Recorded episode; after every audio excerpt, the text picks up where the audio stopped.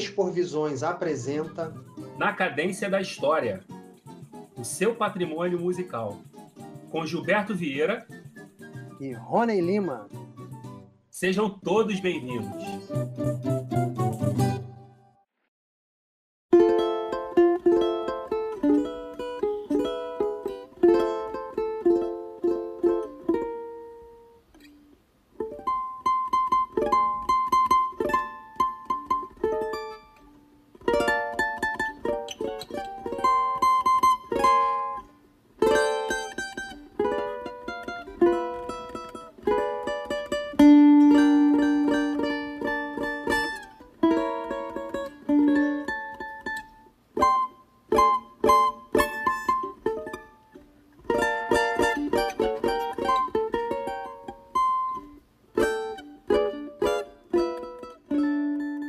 Olá, ouvintes do Exporvisões.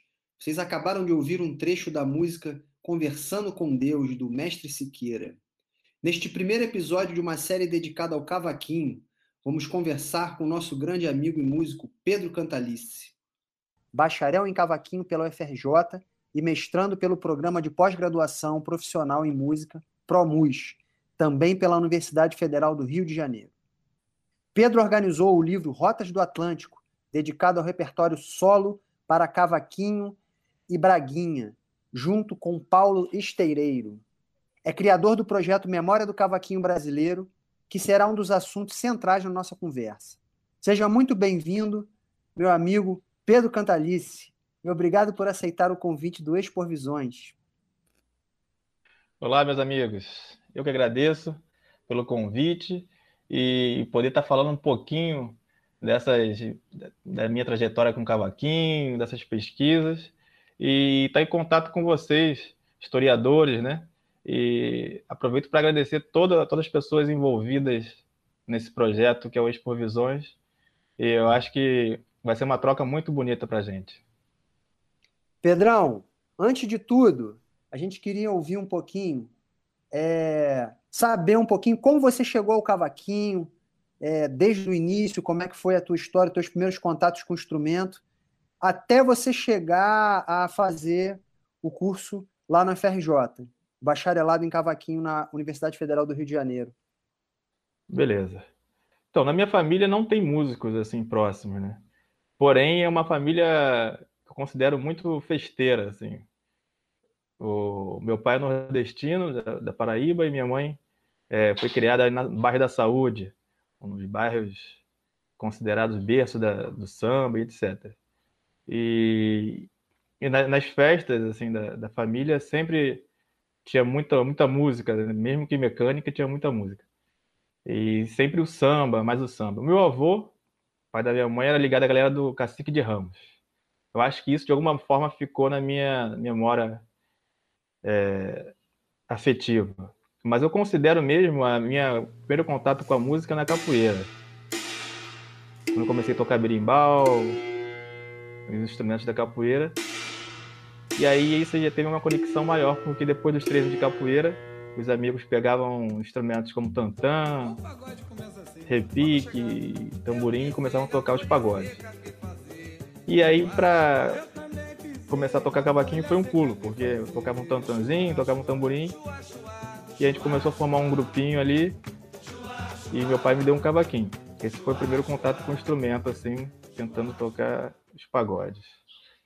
Agora, e aí durante esse percurso, eu, pô, toquei muitas rodas de samba, depois eu conheci o choro, que foi uma música que me, me abriu muitas possibilidades. Inclusive, eu quero agradecer ao Beto aqui, grande Gilberto Vieira, que foi uma das pessoas que me ajudou muito nessa coisa do choro e da música no geral, assim, uma forma de enxergar a música de maneira diferente, de maneira mais é, de maneira menos competitiva, que às vezes eu estava mal acostumado a ver. Né? Então, é, no choro, eu, eu tive acesso a, a, outros instrumentos que eu também passei a tocar, como o bandolim, o violão. Porém, eu sempre tive um, um afeto maior pelo cavaquinho, talvez pelo, por ser o primeiro instrumento que, né, considerado o primeiro instrumento que eu estudei assim de verdade com professor e etc. E e aí eu assim estudei escola de música como escola de música Vila Lobos, que é uma escola muito bacana. Fiz o curso técnico, na verdade tentei fazer o curso técnico, etc.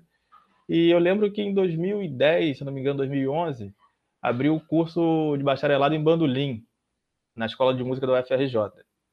Nessa, nesse período eu tocava bandolim já há algum tempo e aí o professor me convidou para prestar vestibular e tal. Eu meio que, que não quis, porque eu não sei, na, na época eu estava querendo tocar nas rodas de choro, mas. E aí, no mesmo momento, o meu irmão, ele é um camarada que saiu do ensino médio e foi direto cursando graduação, mestrado, doutorado e pós-doutorado. E eu sempre eu terminei a, o ensino médio e fiquei tocando, né? Assim, de repente, para a visão de alguns pais, isso pode ser estranho, assim, o que, que o cara vai ser? Vai ser um vagabundo, né? vai tocar e tal. Acredito que meus pais não pensaram assim mas sempre ficava aquele pé atrás. E aí minha mãe perguntou: Poxa, seu irmão já está fazendo mestrado, você não vai fazer nada? Eu falei: Ó, só vou fazer alguma coisa, aquela desculpa, né? Só vou fazer alguma coisa, algum, alguma graduação se tiver de cavaquinho. E aí os tempos foram passando. Abriu de bandolim, o professor convidou, meio que esquivei e tal. E aí acabou que, acho que foi em 2012, se não me engano, 2013, que abriu o curso de cavaquinho também pela Escola de Música do UFRJ. E aí eu entrei em 2014 e, começou também, aí abriu novas perspectivas para a minha vida musical aí. Ô Pedro, aproveitar aqui uma pergunta, já emendando essa do Gilberto. É, como é que você vê como, como formado né, em, em bacharel em cavaquinho, como é que você vê para o instrumento é a importância dele estar dentro de uma universidade?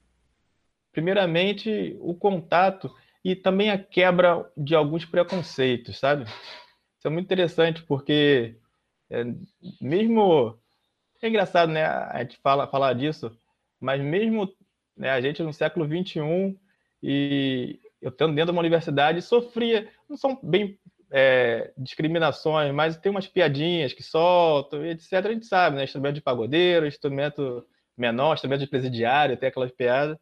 Mas eu acho que o fato dele estar dentro da universidade é, amplia um pouco mais, quebra um pouco essas barreiras né, de pré-concebidas. E, e eu acho que o mais importante, uma coisa que está acontecendo nesse curso, é porque o, é um instrumento que eu acho que tem ele contribui muito mais de fora para dentro da universidade nesse momento. Porque é um instrumento que a, sua trajetória é da música popular, na música folclórica. Inclusive, o professor titular, o Henrique Kais, é um cara muito vivido no samba e no choro.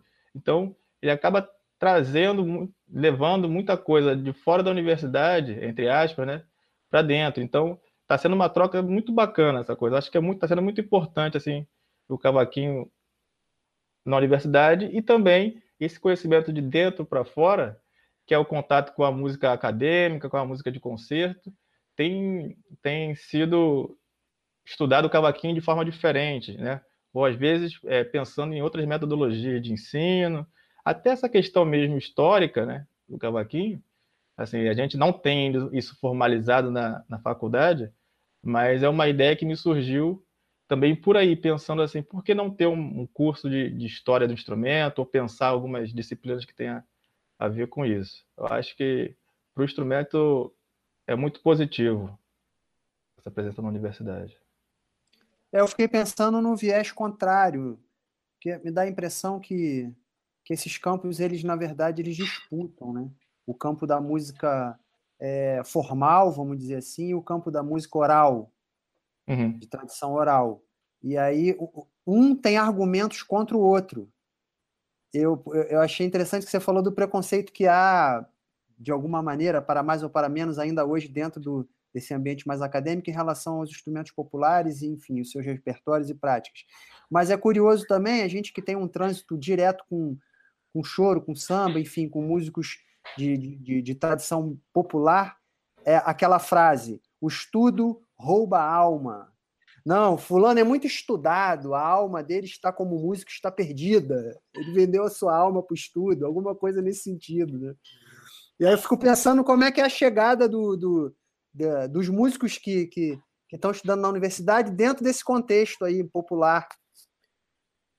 É, Se tu já parou para pensar sobre isso? Não, mas eu acho muito interessante. Tem, e tem essa, esse caminho contrário também, assim. Ah, o pessoal da música popular, ah, está tocando muito duro, né? Muito erudito, e essa coisa do roubar a alma. É, o que me parece, cara, assim, vivendo dentro da universidade, tirando todas essas, essas barreiras aí, é que tem se pensado cada vez mais numa no intercâmbio de conhecimentos, assim, sabe? Uma união de, de, de uma união de forças para fazer uma música. Eu acho que atualmente tem pensado muito nisso. E é engraçado porque a UFRJ, a Escola da Música da UFRJ, sempre foi conhecida como uma coisa mais clássica, né, mais tradicional.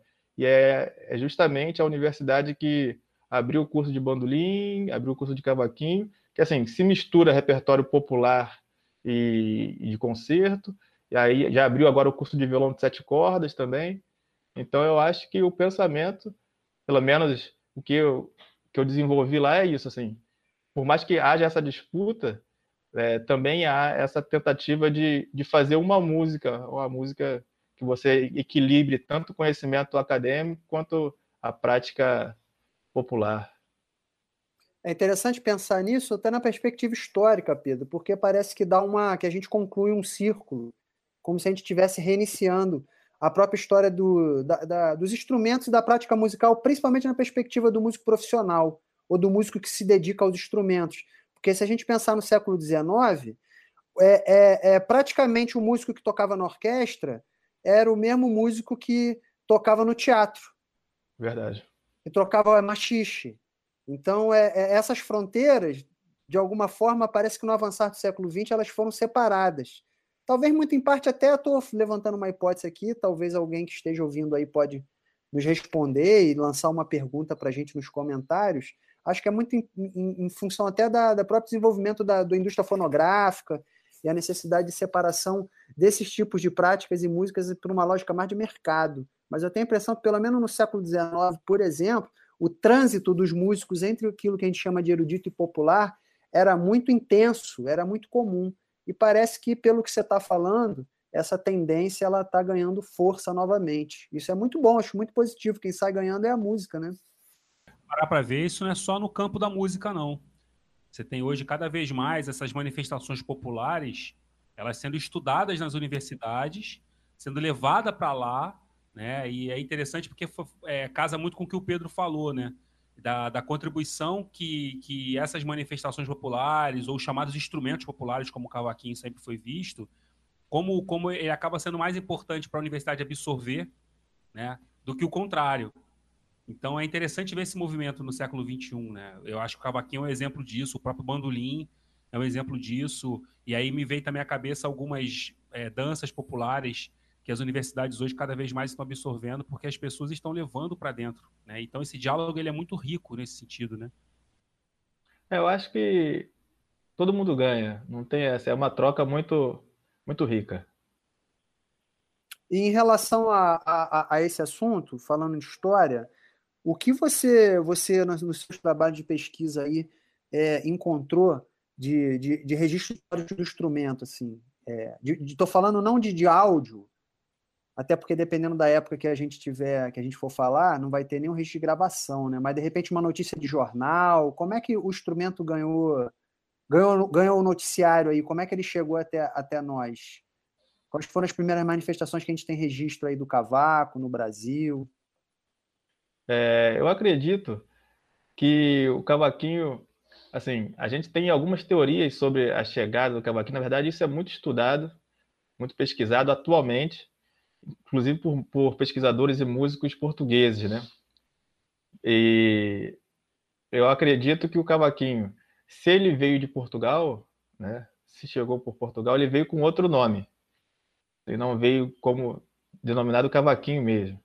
E eu acredito que tenha sido através do instrumento que era conhecido como machete ou machete. E aí é interessante que a gente vê em Portugal ou na Ilha da Madeira tinha também um instrumento com esse nome, que na verdade com esse nome não, instrumentos que carregavam essa nomenclatura, que eu acho que era de, de de magro, instrumento magro, instrumento pequeno, essa, essa denominação machete.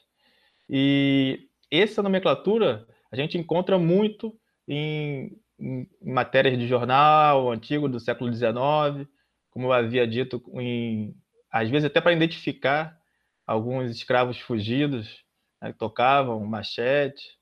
É muito interessante também observar no conto de Machado de Assis, o machete, que é muito é, a, a relação que ele faz, como se fosse essa coisa do popular e do erudito também.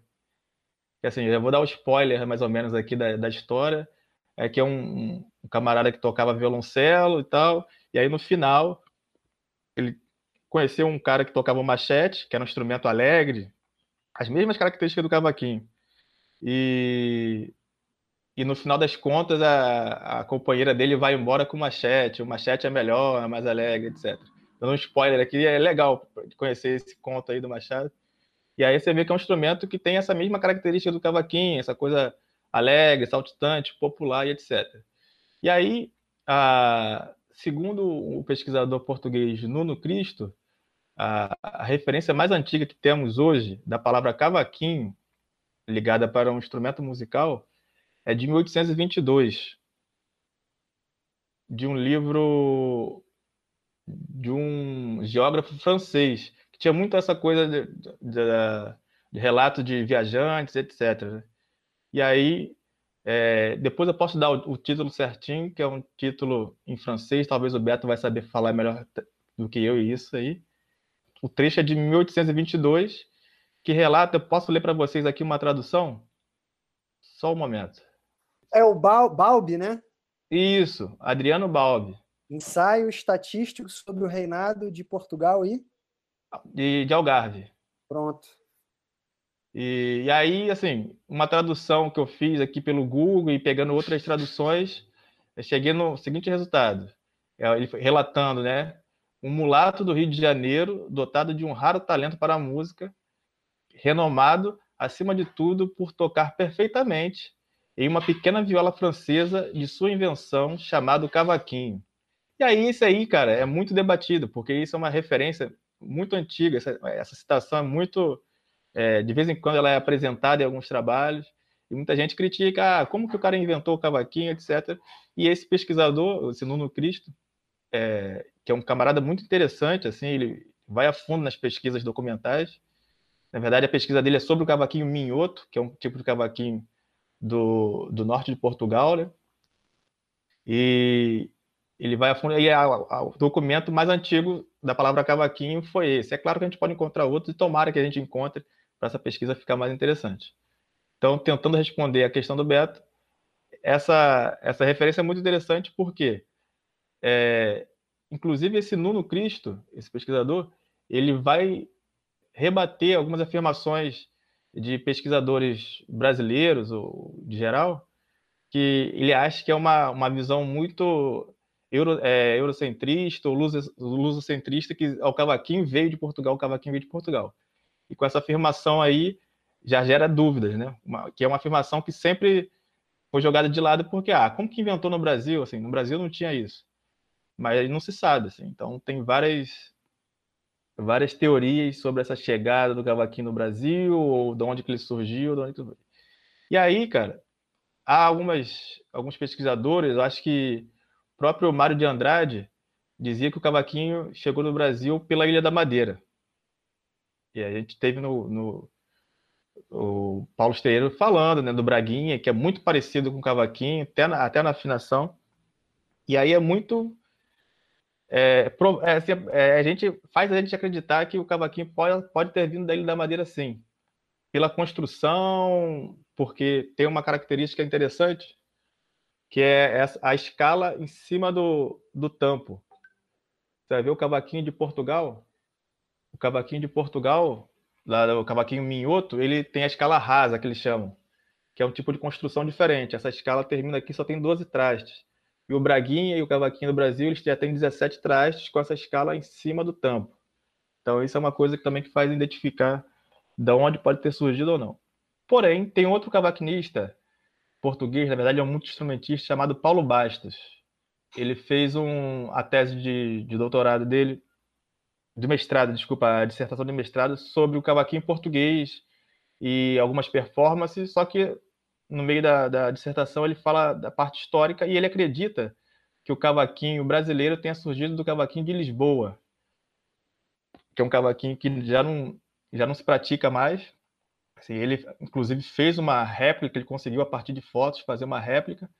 E ele acredita também que o cavaquinho brasileiro, é, pela construção, pela, por parecer muito esse cavaquinho de Lisboa, e pelo cavaquinho de Lisboa ser tocado por palheta.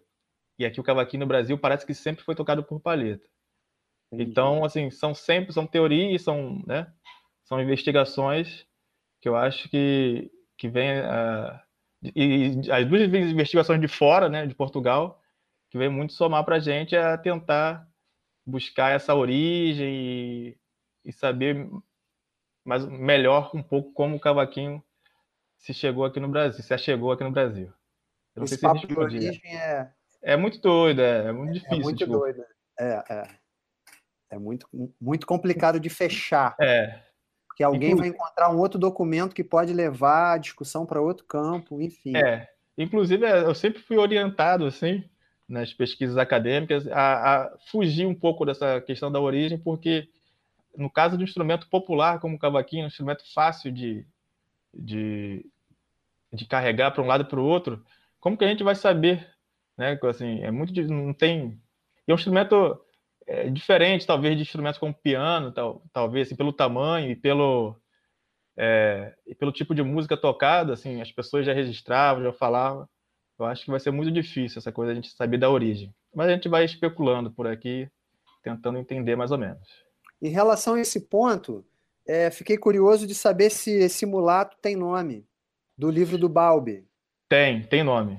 E outra só... coisa, Fala aí. Enquanto, enquanto, você vai dar uma olhada aí, é, que tipo de repertório era tocado nesse contexto do 19, enfim, até o início do 20, do século Beleza. 20?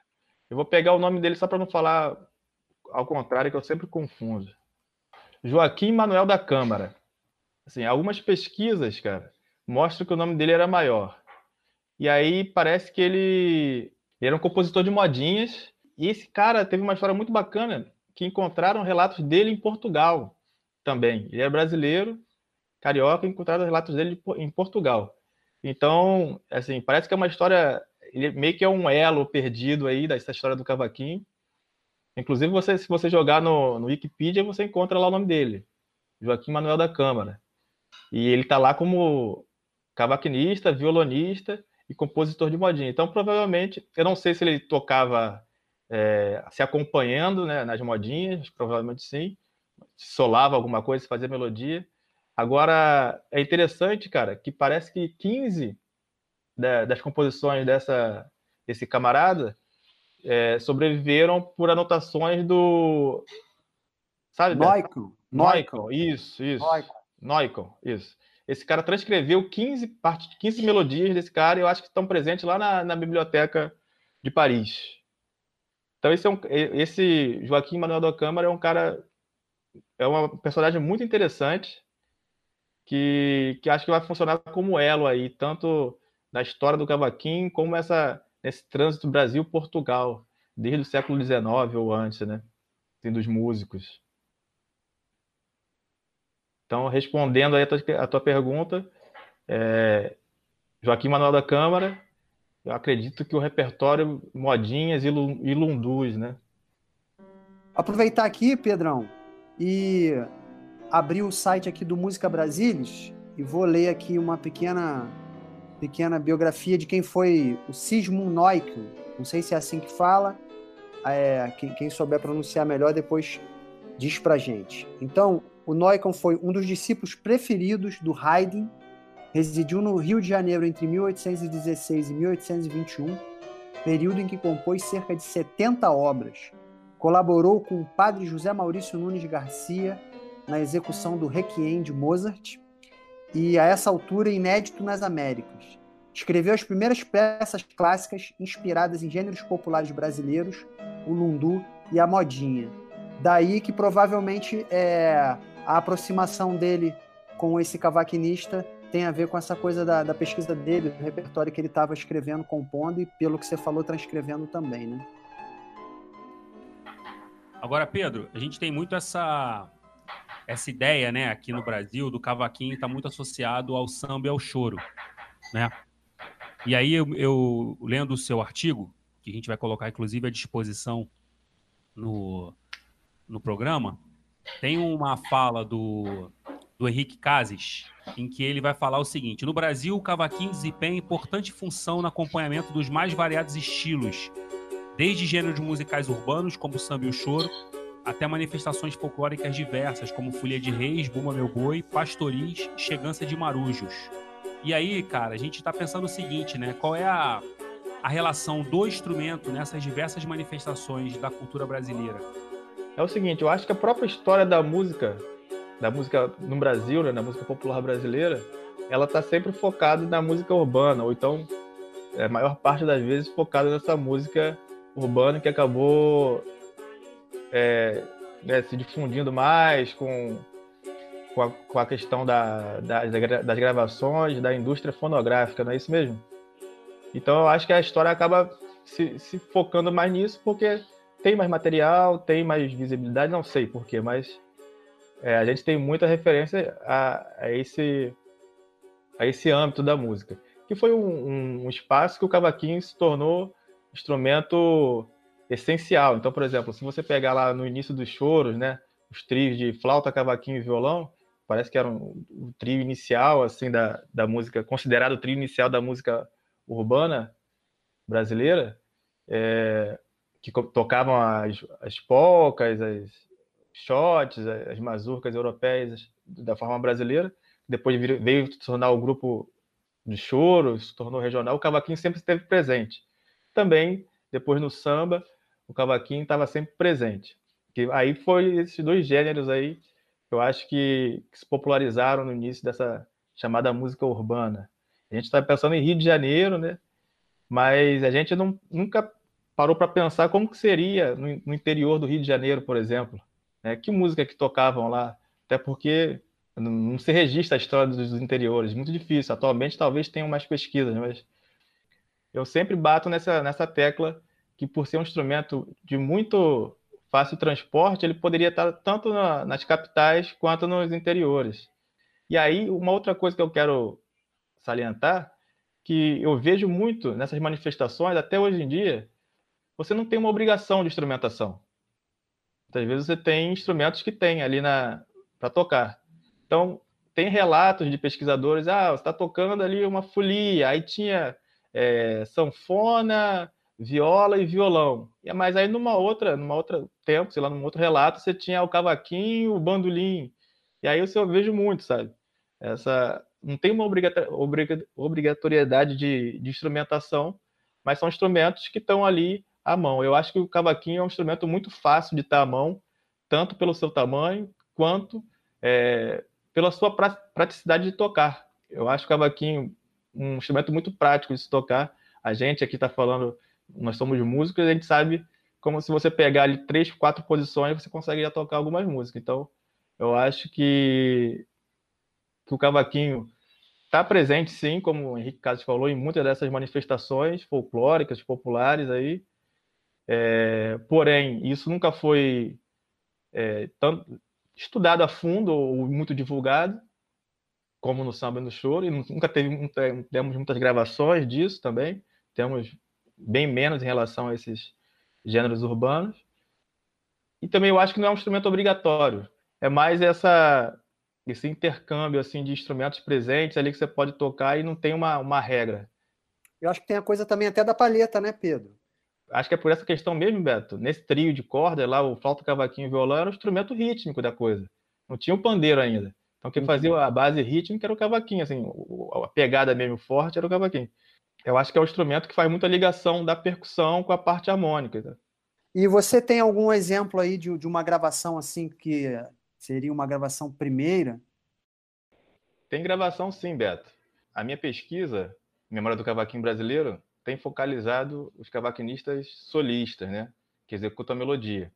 Então, a mais antiga que eu encontrei foi de 1927, que é o Américo Giacomino, um grande violonista, mas executando o cavaquinho. É uma valsa que chama Araci.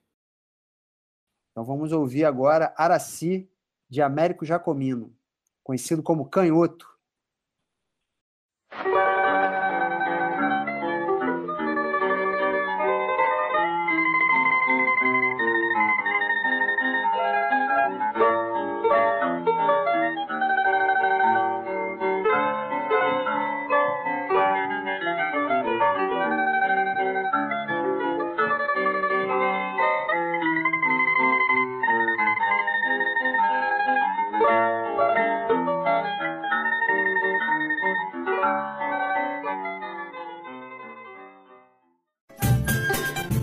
Terminamos assim mais um episódio do Expor Visões na Cadência da História. Queremos agradecer a audiência de vocês. Críticas e sugestões são sempre bem-vindas. E não deixem de visitar o blog exporvisões.com. Até a próxima!